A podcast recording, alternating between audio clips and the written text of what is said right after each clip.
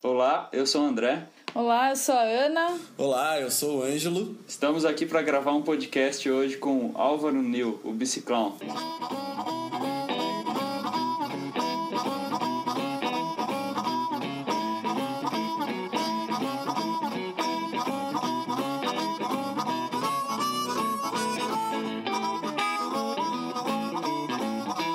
Boa noite, Álvaro. Boa noite, tudo bom? Então, Álvaro, conta um pouco aí sobre o seu projeto, sua viagem, o que você tem para nos apresentar. Bom, eu estou viajando, mais que viajando, vivendo em cima de uma bicicleta desde o ano 2001. Primeiro eu fiz América do Sul, o projeto foi 2001, 2003 e o projeto se chamou Quilômetro do Sorriso, porque eu sou palhaço e eu já fazia apresentações de palhaço pelas crianças da rua ou nos hospitais, cadeias. Quando terminei aquele projeto, 2003, aquilo foi 10, eh, 10 países, já passei pelo Brasil então, eh, ano e meio e uns 32 mil quilômetros e 50 espetáculos de palhaço para umas 21 mil pessoas. Quando terminei, escrevi um livro, fiz um documentário e voltei para a Espanha com uma ideia fixa na cabeça. Aquilo era só o começo, eu queria dar a volta ao mundo.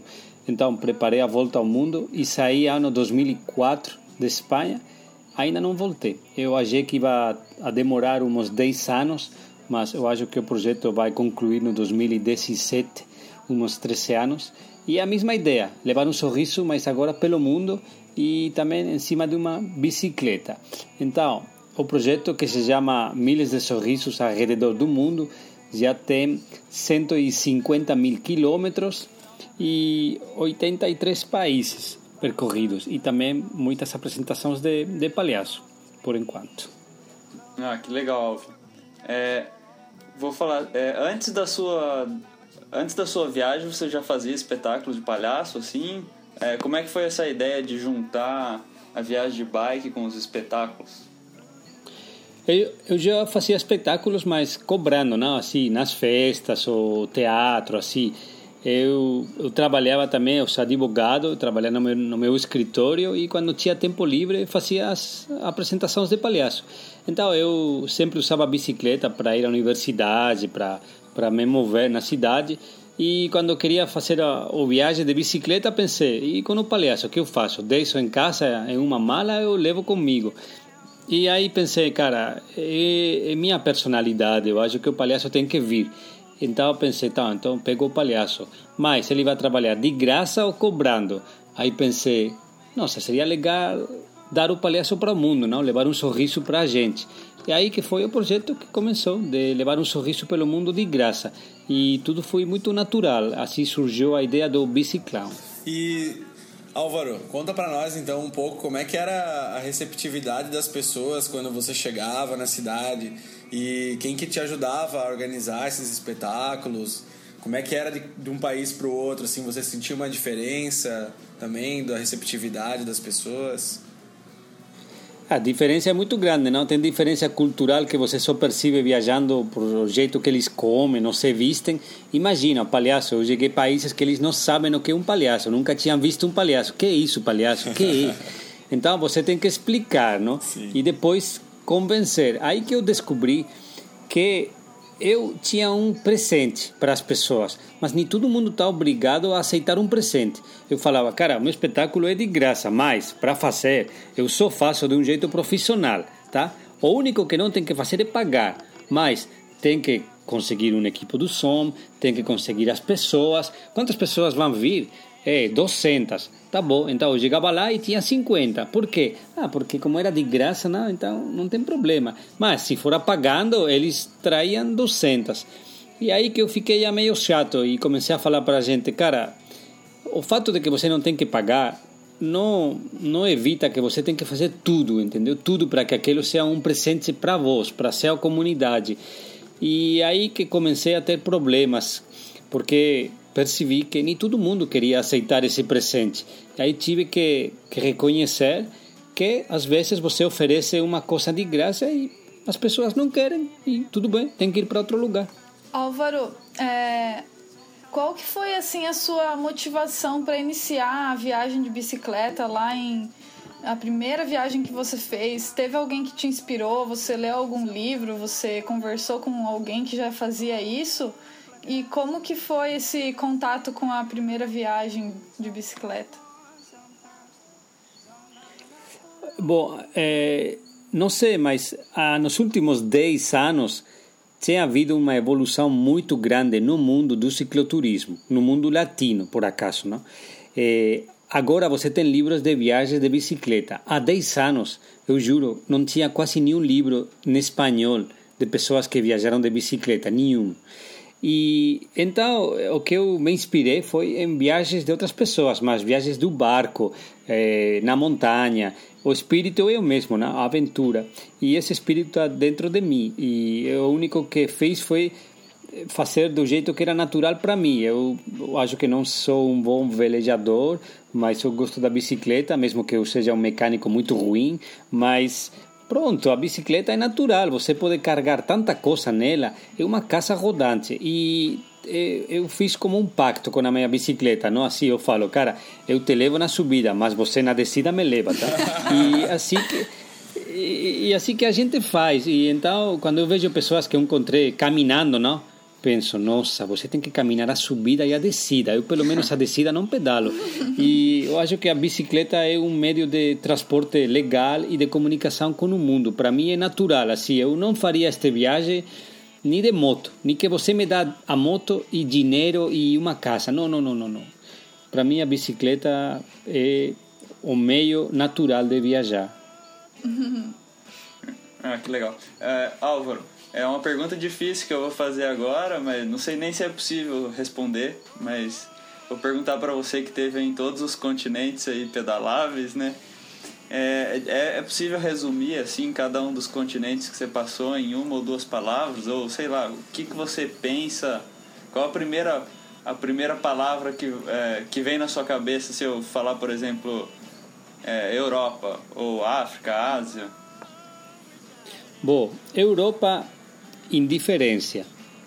Para mí eso, un continente que cada uno olha para seu seu quintal. África, hospitalidade. Ásia, para mim é exotismo, é, é a diversidade.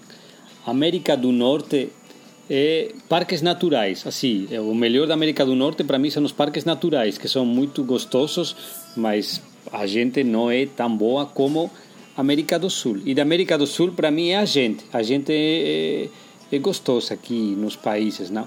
E é, América Central, assim, Costa Rica, Honduras, Guatemala, Salvador, cara, é, para mim foi perigoso, assim. São países que tem que atravessar rápido às vezes, não é? Costa Rica é uma parte dos Estados Unidos, assim, está perdendo a identidade e Honduras é perigoso e México é quase outro continente que não sabe aquilo não é América do Norte nem América do Sul nem América Central. México é independente uhum. ah que legal. Que legal que foi possível criar ter uma palavra para cada um desses continentes. Valeu. E uh, falando da África, você falou ali da, da hospitalidade, que atos de, de generosidade, assim, que te marcaram? Se você é ajudado por estranhos todos os dias, quais ajudas que assim você se recorda mais, que te chamaram mais atenção, ou que te marcou no coração, assim? Bom, eu acho que você leu meu livro, não? África com um par. E Sim. aí é, é, cada noite é uma história. E nesse livro eu tive que, que terminar, porque senão cada, cada noite virava um capítulo do livro. Porque cada noite eu chegava a uma aldeia, uma escola, uma vila, e sempre alguém ajudava, sempre assim. Se não ajudavam era porque tinha medo, mas não por egoísmo, por medo mesmo. E cada dia, assim, cada dia eles, eles faziam tudo por você. E nem por acaso pediam dinheiro, nem por acaso. E poderiam ter falado assim o símbolo de dinheiro é mundialmente conhecido, nunca pediram dinheiro, nunca. É, eu acho que, para mim, a hospitalidade da África é o mais grande desse continente e fico com muita raiva quando a gente fala de África, o continente que a gente está morrendo de fome. Eu acho, você foi à África? Não, então, desculpe aí, dá uma voltinha na África e depois volta, tá? é, quando o pessoal fala de viagem de bicicleta, a primeira coisa que pensa é que vai passar por muita coisa legal, mas também por muita situação difícil, né? Você fica na estrada, você passa por intempéries e situações de dificuldade, né? É, você nunca sabe o que esperar quando você chega num lugar novo. E aí eu, eu queria te fazer a pergunta, queria saber, né? Quais foram os momentos assim mais difíceis da sua viagem até agora? Acredito que seja difícil responder porque foi tanto tempo, né? Deve ter sido muitas coisas, né? Mas espero que você possa assim, responder é, pra gente. Sim, Anjo, sim, o limite é a, é a vida e a morte, não? Eu eu contei sete vezes que eu quase morri na estrada por causa de acidente, por causa de uma malária, uma cobra. E aquilo é o limite. Aí é, você acha que ninguém pode ajudar você e está vivo de milagre. Mas situações difíceis, essas que eu falei agora, você não dá para perceber, entendeu? Não dá para pensar, cara, este momento está virando difícil. Não. Você, um carro bate em você e não dá tempo a pensar. Você já está caiu, caiu no chão. Mas situações difíceis assim de caminhos que não sabe para onde tirar, direita, esquerda, é, são, são difíceis mesmo, mas nada é tão ruim como trabalhar em aquilo que você não quer e ver como o calendário está passando. Isso é muito ruim. Isso é o pior que o ser humano tem.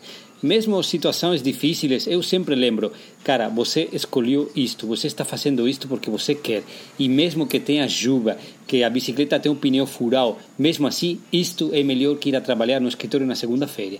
E terminou. Aí eu fico já mais motivado, já fico, nossa, é verdade, é ruim, mas é o que escolhi. E você tem tem que tem que valorizar as coisas no conjunto, não é, é não é que hoje é ruim, é, hoje é ruim, mas em geral é bom, em geral é bom. Então, aí que você tem que ficar firme, não? Se você não quer só a parte ruim, então termina com o viagem aos dois dias, termina com o relacionamento às duas horas, termina com, com tudo, porque tudo tem uma parte ruim que você tem que gerar. E eu termina... acho que a cabeça tem que estar firme, não? Para falar, ok, hoje é ruim, mas, mas vamos sair daqui, não? Uhum. E assim, em algum momento você chegou a pensar em desistir da viagem, assim, interromper a, a tua rota e fazer o caminho de volta? Teve algum momento assim que foi eu quase não decisivo? Tenho. Eu não tenho caminho de volta, entendeu? Eh, quando você está atravessando, imagina assim, meu viagem é como sair de, de barco de África para América. Bom, tem um momento que você atravessa a metade e que a América é mais perto que a África, já não tem como voltar, entendeu? Sim, o único caminho que tem é, é para frente. Então eu já estou aí, eu já fiz mais de um 80% do meu percurso, eu não tenho caminho de volta, eu não tenho onde voltar, eu não tenho casa, eu não tenho nada. É, infelizmente também a minha família ficou meio des, desligada, a minha mãe morreu há não muito tempo, então já tenho que me virar sozinho, assim, é uma questão de só tem um caminho que é para frente, entendeu? E já não tem como desistir. Eu, é, desistir deste viagem é desistir de viver, porque minha vida, minha viagem viraram só uma coisa. Que legal. É, eu imagino que tantos países assim como você passou, Alva, é, deve ter algum um ou outro que é mais difícil de pedalar é, seja ele pelas estradas, ou pelo povo, ou pelas condições climáticas. Quais seriam esses países aí? Assim, eu voltaria a todos os países que eu fiz. Eu voltaria de bicicleta. Só eu não voltaria a um país de bicicleta. E é a Índia. Índia foi muito difícil porque é, é muita bagunça, muita gente, muito ruído, muito demais. Índia é demais. Eu só iria para a Índia para fazer aquela parte do norte, Ladakh, Leh, que, que não fiz, que são os Himalaias, que não é mesmo Índia, entendeu? Mas Índia, de bicicleta, não, cara, eu. Nem, nem doido assim. O, o resto faria de novo. Assim que qualquer país é bom para voltar. Aham. Então, Álvaro, é, Antes da sua viagem, você era um advogado, né? E escrevia testamentos, pelo que eu li. Com base nisso, a gente gostaria de saber sua opinião, assim, se existe alguma semelhança entre essa atividade que você tinha de escrever testamento e viajar de bicicleta. É, em verdade é difícil, não, não tem nenhuma semelhança. Só poderia o fato da rotina. No meu trabalho eu tinha uma rotina e na bicicleta, viajando, você também tem uma rotina, entendeu? Você acorda, você arruma as coisas, faz quilômetros, consegue um lugar para dormir. Tem certa rotina, só que aquilo é quebrado continuamente por a gente que, que fala com você, por eh, problemas do viagem. Então, no escritório, fazendo testamentos e viajando, não tem muito a ver. Em verdade, não tem quase nada a ver. A viagem que você está fazendo, Álvaro, já é bastante longa, já são muitos anos. E se em algum momento viajar por tanto tempo foi uma decisão ou se é um, um fluir assim, se isso foi dia a dia você foi se acostumando ou se quando você saiu de casa você falou não, eu vou ficar tantos anos viajando. Aí, eh, quando saí, um, um amigo fez um, um filmagem que depois virou um documentário que se chama O Arte de Viver. E lá eu sou mais novinho, não? tenho 11 anos menos, e aí eu falo, eu quero pedalar até que me, até que me canse, eu quero pedalar, dar a volta ao mundo, não sei quanto vou demorar, 8, 9 anos, não sei. Isso eu falava antes de sair. Eu já sabia que o viagem seria por muitos anos. Por acaso eu pensei, cara, eu acho que 10 no máximo, não? Só que no viagem acontecem coisas, acidentes, enfermidades. E você começa a escrever livros, que eu não sabia que ia escrever livros durante minha viagem. E o viagem ficou, ao final, eu acho que 13 anos. Muito bom, mas quando você planeja para 10, 13, 10, 15, não é diferença, entendeu? Você já está vivendo na estrada. Isso que é importante. Depois do quarto, quinto ano, você já é um nômada. Você sai como turista, se transforma em viajero e depois de cinco, seis anos na estrada você é um nômada. Então você já, já se considera um nômade permanente? Sua viagem não tem mais data para terminar? Tem, eu acho que tem. Eu acho que 2017 vai terminar. Uhum. Mas eh, mesmo que o viagem terminar, o conceito do nômade ficou em mim eu já sou um nômade, eu já sou uma pessoa que compreendeu que nesta vida é um passagem, que aqui não estamos para fazer raízes, que aqui estamos de passo. E não tem muitas pessoas no mundo que viajaram por mais de 13 anos sem voltar a seu país. Não tem muitas. E eu acho que para mim essas pessoas são verdadeiros nômades que demonstraram que não têm raiz, que, que eles são cidadãos do mundo bonito. É, eu fico, eu fico imaginando quanta coisa você viu, é, assim, cultural, né? Qual, quanta percepção você tem na, na tua cabeça, assim, na tua memória, né? Quanta coisa que deve ter ficado tantos lugares diferentes. E eu, por exemplo, não, nunca viajei assim. Viajei para fora do Brasil uma vez só, mas foi ali Argentina e tal. E eu fico pensando, cara, mesmo com a viagem da Ana e do André, né? Foram dois anos. Mas eu, eu já fiquei impressionado. Né? E agora contigo, a tua história, assim. É, mesmo numa conversa assim um pouco rápida, né? Com poucas perguntas e tal. Já fico imaginando, cara, quanta coisa, né, que o mundo tem para oferecer e a gente fica, às vezes entra num trabalho, que nem você falou, né, que é muito melhor do que chegar segunda-feira para trabalhar.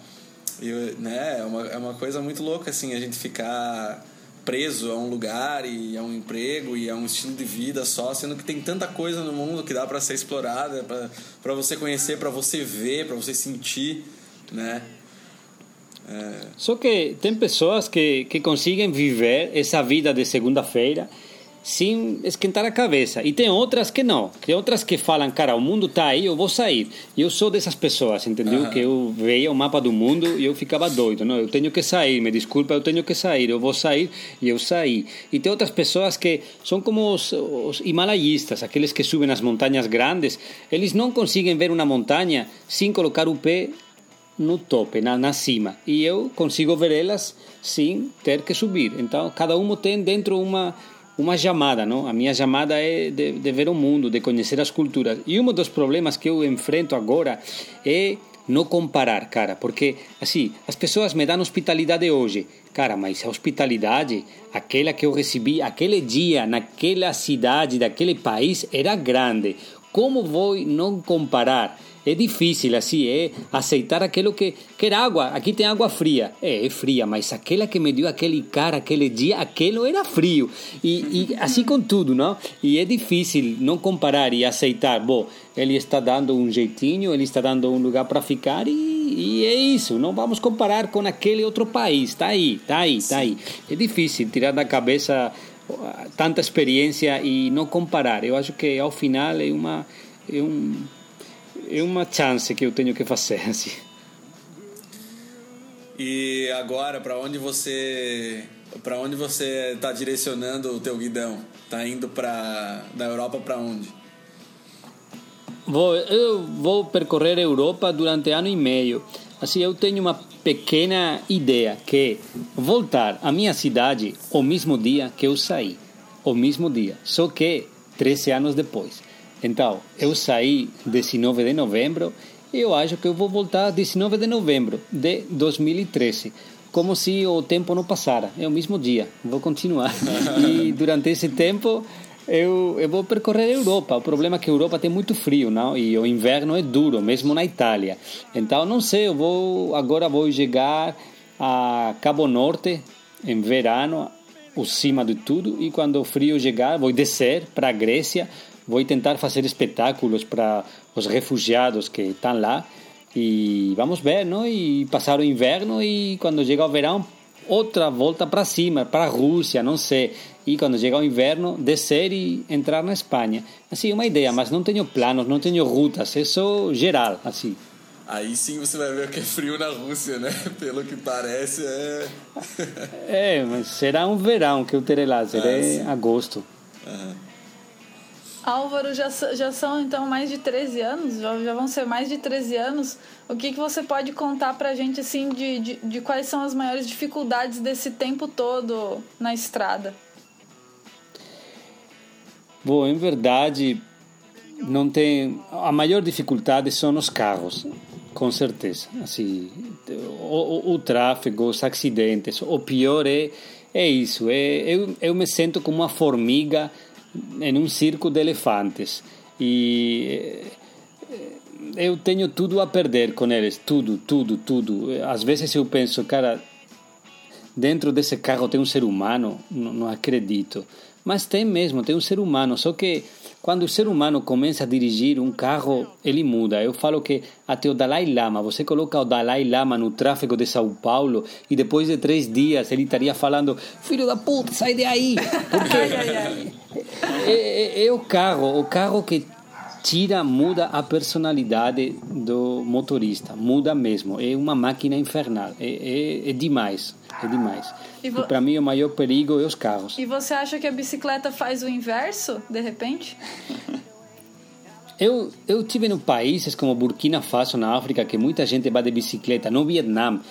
Cara, você pode pedalar, pode sorrir, ver a cara das pessoas. E hoje, com esses, esses cristais malucos que são pretos, que você não sabe se tem uma pessoa dentro dirigindo, não vê a cara. O mundo virou inumano. E de bicicleta eu pedalei com uma pessoa que não conhecia e falamos durante 5 quilômetros e continuei. E muitas vezes assim, de carro você está num tráfego, não dá para falar com o cara do ao lado, não dá. Então a bicicleta é tão humana, tão humana que eu acho que um dia os países vão, vão ter que fazer isso, políticas para obrigar as pessoas a ir a pedalar obrigar, assim, não é uma possibilidade. Você tem que ir a trabalhar de bicicleta. porque Melhora a sua saúde, melhora o meio ambiente, melhora tudo. O hospital não fica com tanta pessoa doente. Vão ter que obrigar, é o futuro. Daqui a, não sei, 50 anos, mas hum, vai ser assim, não tem opção. Este mundo assim, com tanto carro, tem um limite. Só que as companhias de carros estão ganhando muito dinheiro, não? E, e eles não vão deixar, não vão deixar. Mas quando você vê a cidade o dia sem carros, nossa, é outra coisa. É, as pessoas sorriem, estão falando, estão tranquilas, relaxadas. O dia sem carro, e por que não pode ser a vida sem carro, não? É, Álvaro, vou fazer uma pergunta que você deve ouvir bastante. Como você sustenta financeiramente sua viagem? Quando eu saí, eu tinha um dinheiro assim para mais ou menos 5, 6 anos, não? E pronto. Só que eu tinha patrocínio que dava algumas peças para bicicleta e algum dinheiro. Só que eu saí em 2004, aí chegou a grande crise de 2008, eu perdi mais de 80% do patrocínio. E aí comecei a pensar em soluções. Eu escrevi um livro, vendeu bem, comecei a dar palestras, tiveram sucesso, alguma pessoa fez uma doação e saiu, entendeu? Para fazer uma viagem, o único que você precisa, o único, o único é coragem. Se você tem coragem, você encontra como fazer a viagem. Se você tem dinheiro e não tem coragem, esqueça, nunca mais vai fazer uma viagem. Então, eu tenho coragem. Coragem para tudo, para enfrentar a perda do patrocínio, coragem para me virar quando não encontro onde dormir, coragem para tudo, coragem é o importante, dinheiro não, não, não dá. E a fórmula que eu tenho de escrever livros, dar palestras, para mim é ótima, para outro não dá. Não todo mundo vale para escrever, entendeu? E para dar palestras também não. Tem que saber comunicar. Então, cada um tem que encontrar seu jeito. Mas, se você tem coragem, vai encontrar. É, Ô Álvaro, é, com tanta experiência assim em viagem que você tem, é, você pretende. Como você pretende usar essa experiência toda, assim, a, a, até no final da sua viagem ou de, após a sua viagem? Você pretende gerar algum material mais ou é, para ajudar pessoas que querem começar a viajar de bicicleta? Sim, é, normalmente eu já escrevi seis livros, não? E eu fiz cinco documentários. Mas os livros são histórias de minha viagem, não são livros práticos, não é a guia do cicloturista. Mas eu acho que muitas pessoas querem informação de qual é a melhor bicicleta, que barraca, como eu faço com a malária, nossa, eu preciso seguro, e, e, dinheiro? Onde você leva o dinheiro na bicicleta? Escondido? Cartão ou dinheiro? Tem tanta pergunta que para mim não são perguntas, porque eu já resolvi. Mas eu entendo que, que para muitas pessoas que começam, cada pergunta é uma, é uma fronteira não? que tem que atravessar. E eu tenho isso resolvido. Então, agora, nos próximos meses, eu vou editar um e-book, um livro eletrônico com umas guias, dicas para viajar de bicicleta pelo mundo ou no teu, no teu quarto, mais ou menos, não? porque são dicas gerais, não são dicas de qual é a bicicleta que eu tenho que comprar. Não, eu te vou falar não de isso, sino como você consegue um lugar para dormir à noite. Como, como você coloca a bicicleta em um avião.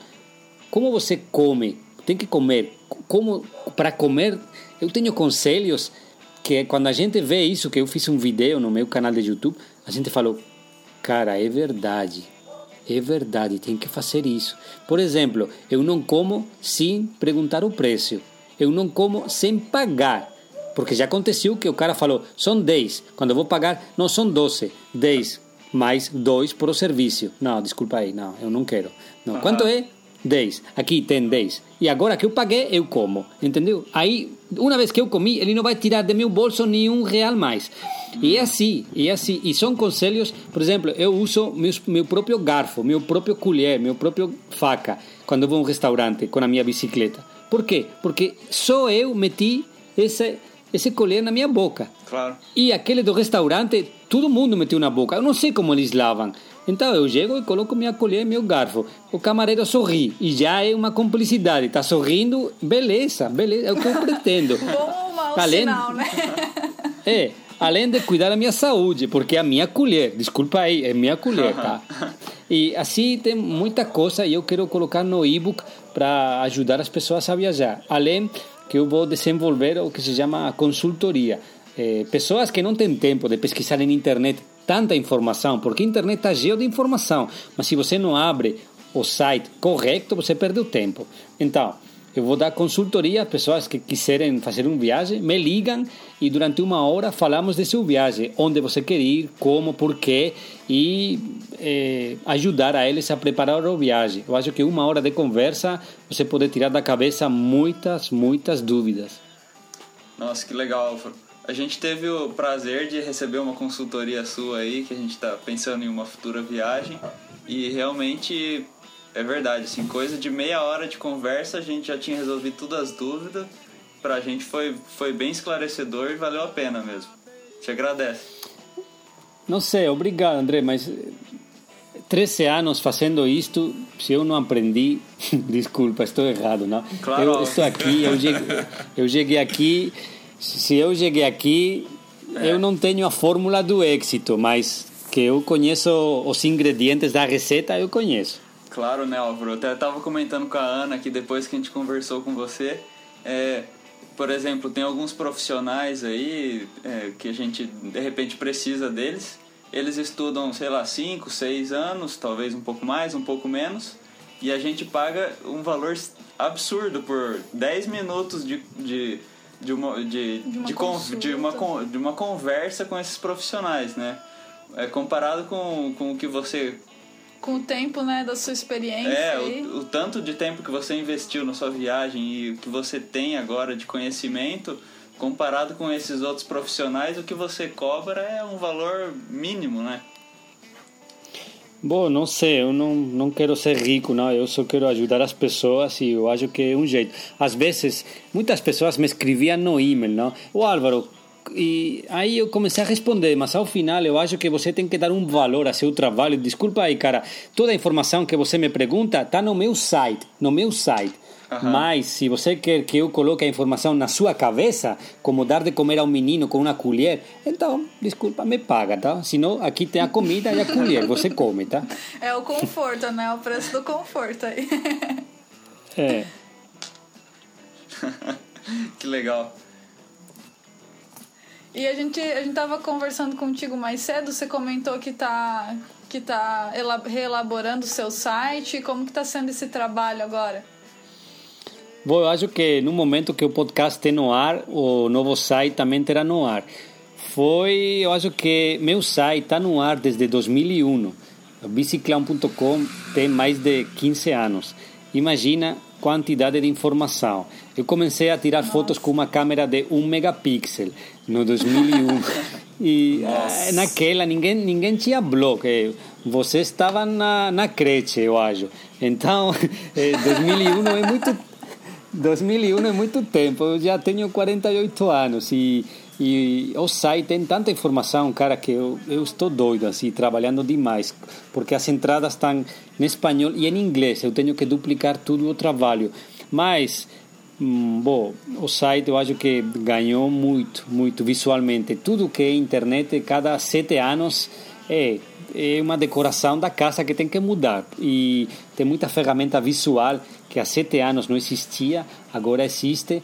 O, o site tem umas animações do recorrido, não, do percurso. Não é só a ruta no mapa de Google, não, não. É o percurso animado. Você vai vendo o percurso que eu fiz ao mesmo tempo que vê a telinha. A linha está caminhando com você, os quilômetros estão aumentando, os países. Cara, fazer isso em 3D é um trabalho demais. Eu tive sorte de um amigo meu que me ajudou.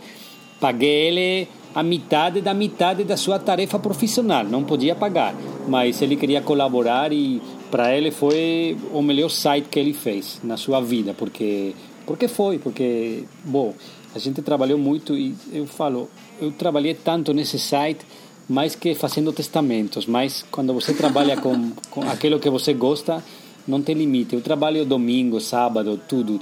Fora tem sol, um dia de praia demais. Eu não quero nem ver. Coloco a cortina e a trabalhar. É a paixão, né, pelo que você faz. Muito, muito bonito a gente ver isso.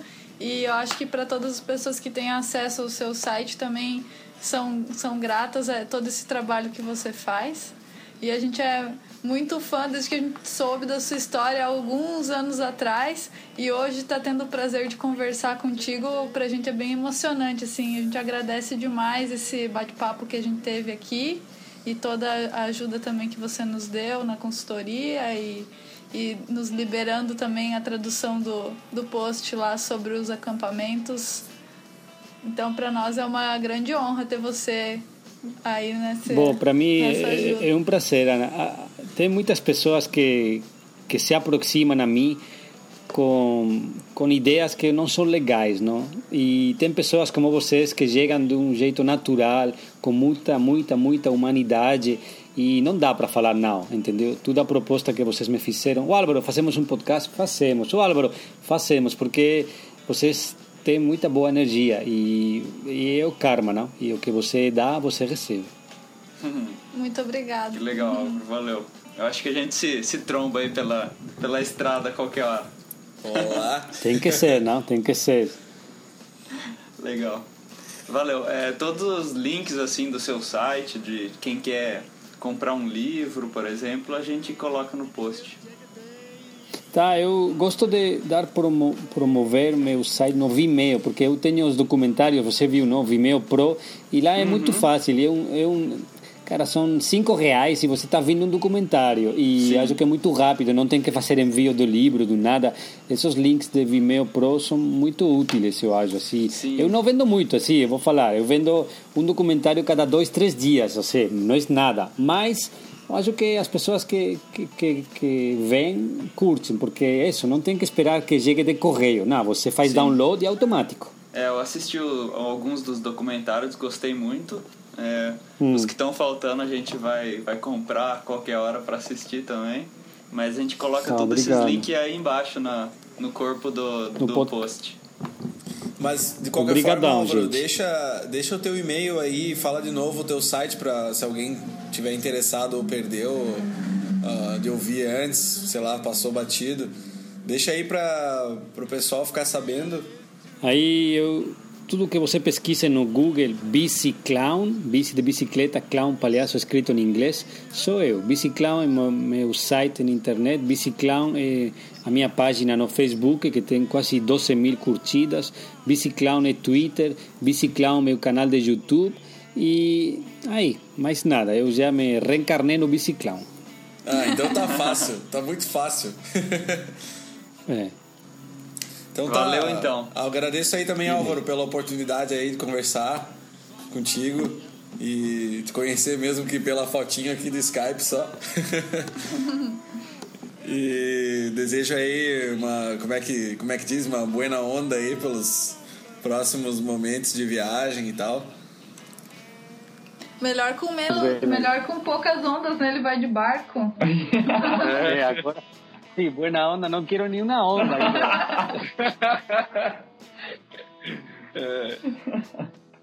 Vamos. Valeu. Valeu, um abraço. Um Álvaro. Bom. Tchau, tchau.